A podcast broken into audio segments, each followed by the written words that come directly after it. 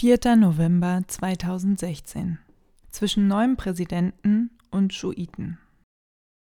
Nach dem Mittagessen bleibt meist nur wenig Zeit für eine Runde Kaffee und einen Blick ins Vokabelheft.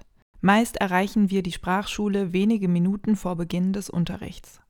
Zwischen uns und der arabischen Heidi Klum liegen vier Stockwerke, die Lydia normalerweise läuft, während Maxi und ich meist mit dem Fahrstuhl vorlieb nehmen. So auch an jenem Tag, als wir gemeinsam mit einer weiteren Frau den türlosen Lift betreten. Kurz vor dem vierten Stock geht plötzlich das Licht aus. Wir bleiben stehen. Für einen Moment fühlt es sich so an, als würde der Fahrstuhl ein Stockwerk tiefer sinken. Es ist drei Uhr und Stromausfall. So wie jeden Tag, dreimal mindestens. Weil die Stadt Beirut ihre Bürger nur mit sechs Stunden Strom am Tag versorgt, sind Hausbesitzer auf Generatoren angewiesen, mit denen sie selbstständig dafür sorgen, dass in den stromfreien Stunden trotzdem alles erleuchtet ist. Im wohlhabenden Hamra gehen die Lichter meist nach wenigen Sekunden wieder an, da sich hier offenbar die meisten Bewohner einen hauseigenen Generator leisten können. In anderen Vierteln ist dies hingegen nicht der Fall. Dort greift die Bevölkerung entweder auf ein illegales Stromnetz zurück oder bleibt schlichtweg ohne Versorgung. Gerade in benachteiligten Stadtteilen und Flüchtlingslagern scheint ein Netz aus illegalen Kabeln die Straßen zu überdachen. Nicht nur an fließendem Strom, auch an fließendem Wasser mangelt es den Libanesen.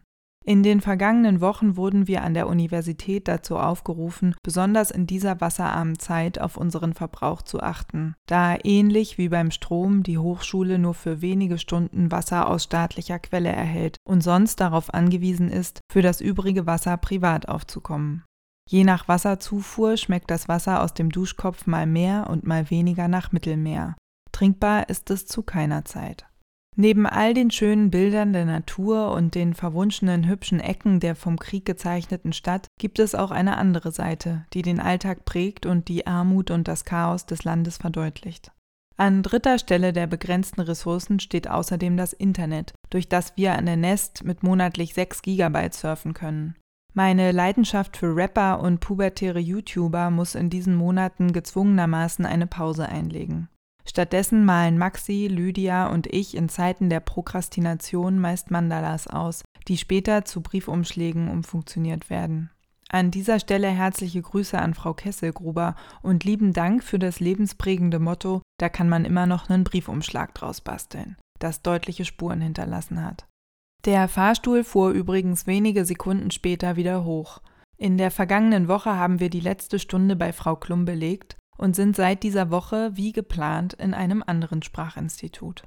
Alle zwei Wochen findet mittwochs im Radio Beirut eine Hip-Hop-Session statt, bei der bekannte Künstler und junger Nachwuchs ihre Fähigkeiten zum Besten geben können. Nachdem ich seit Jahren versuche, all meine Freunde von der gesellschaftlichen Wichtigkeit meiner geliebten Rapper-Interviews zu überzeugen, habe ich in Maxi endlich einen Menschen gefunden, der mein Anliegen teilt. In der kleinen Bar in Gemasi treffen wir auf einige uns bereits bekannte Gesichter. Erst seit Ende des Bürgerkrieges hat sich die Szene entwickelt, deren Anhängerzahl wahrlich überschaubar scheint. Während viele Besucher bereits nach kurzer Zeit wieder verschwinden, bleiben Maxi und ich nahezu bis zum Schluss, was uns die Gunst des Rappers Chino einbringt, der bei einem kurzen Gespräch von seiner diesjährigen Tour in Deutschland erzählt. Menschen mit mehr Internet als mir und Interesse an Rap sei an dieser Stelle ein Besuch auf YouTube empfohlen. Bereits am nächsten Morgen steht für mich und Maxi die bereits zweite Andacht auf dem Plan. Wir befassen uns mit dem zwölften Kapitel des ersten Korintherbriefs und laden die Anwesenden zu einer kleinen Schreibmeditation ein, die sie von ihren Plätzen durch die kleine Kapelle führt. Einige der eher konservativ geprägten Studierenden scheinen mit kreativen Ansätzen hin und wieder etwas überfordert, wenngleich wir von den Dozierenden dazu angeregt worden sind, die Andachten nach unseren Wünschen zu gestalten.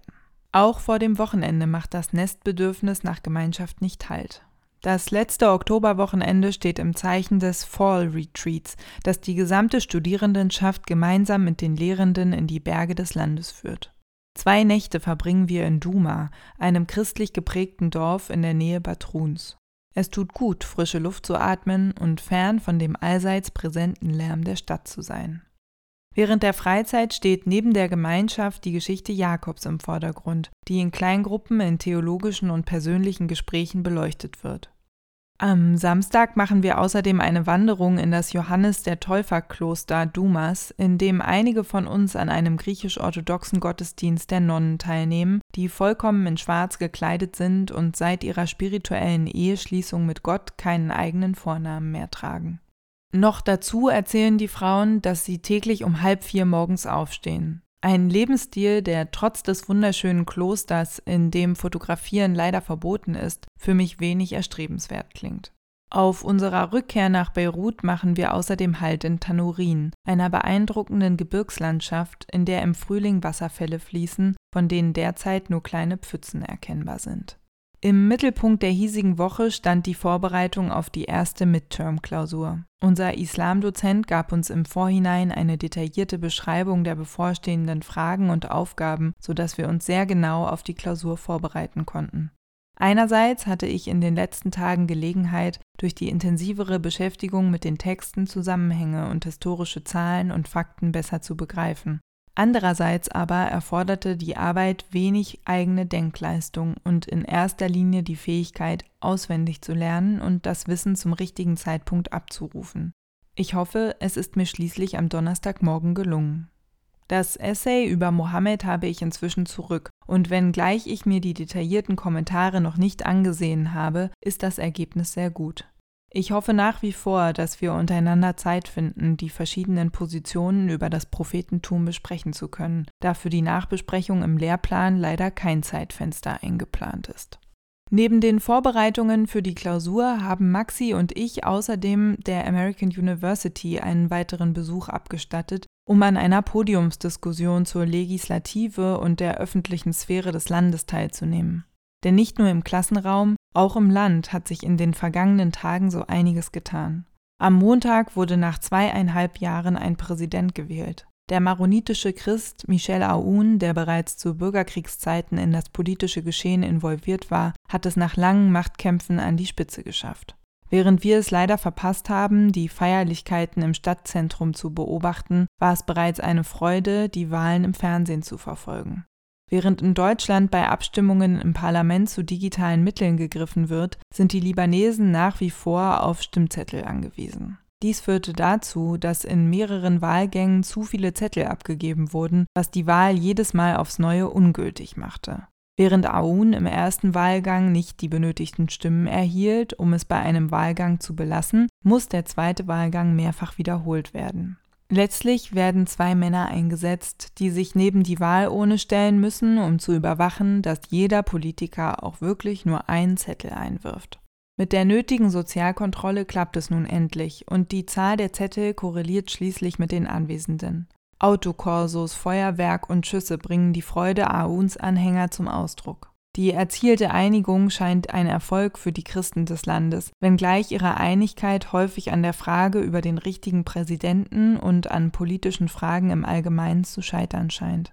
Während die libanesische Verfassung es vorsieht, dass ein maronitischer Christ das Amt des Präsidenten trägt, ist es an den Sunniten, den Premierminister zu stellen. Der wiederum wurde wenige Tage nach der Wahl des Präsidenten von Aoun am Donnerstag ernannt. Ab sofort soll Saad Hariri, der bereits von 2009 bis 2011 an der Spitze stand, erneut das Amt übernehmen. Es scheint sich einiges zu bewegen in diesem Land, in dem die Politik so furchtbar verworren und kompliziert und die Gesellschaft so gespalten erscheint. Auch für das kommende Wochenende steht ein weiterer Ausflug mit der Uni auf dem Programm. Wir werden das maronitisch geprägte Kadisha Valley besuchen, das als einer der schönsten Flecken des Landes gilt. Auf Anraten Lydias haben wir beschlossen, den Ausflug zu verlängern und eine Nacht im Kloster zu verbringen, um auch am Sonntag ein wenig weiter zu wandern und etwas länger von Natur umgeben zu sein. In der Auseinandersetzung mit den Maroniten begegnen mir Fragen rund um die libanesische christliche Gesellschaft, denen ich mich in Deutschland noch nie gestellt habe. Eines der Themen, an dem sich die Christen neben der Frage über den Präsidenten spalten zu scheinen, ist die grundlegende Frage nach der Identität. Sind die Christen Araber, wie die Muslime des Landes? Stammen sie womöglich, so betonen es die Maroniten, von den Phöniziern ab und sind fern von arabischen Bezügen? Oder steht ihre christliche Identität schlicht im Vordergrund, fernab von nationalen Fragen? Die Auseinandersetzung mit den verschiedenen religiösen Strömungen und Identitäten ist hier eng mit den politischen Aspekten des Landes verknüpft und wird somit nicht nur spannend, sondern auch sehr lebendig. Neben den bereits bestehenden 18 Religionsgemeinschaften haben Maxi und ich übrigens bei einem Glas Wein eine 19. hinzugefügt. Bislang hat die Gemeinschaft lediglich zwei Mitglieder, Maxi und mich, und bedarf an etwas Werbung.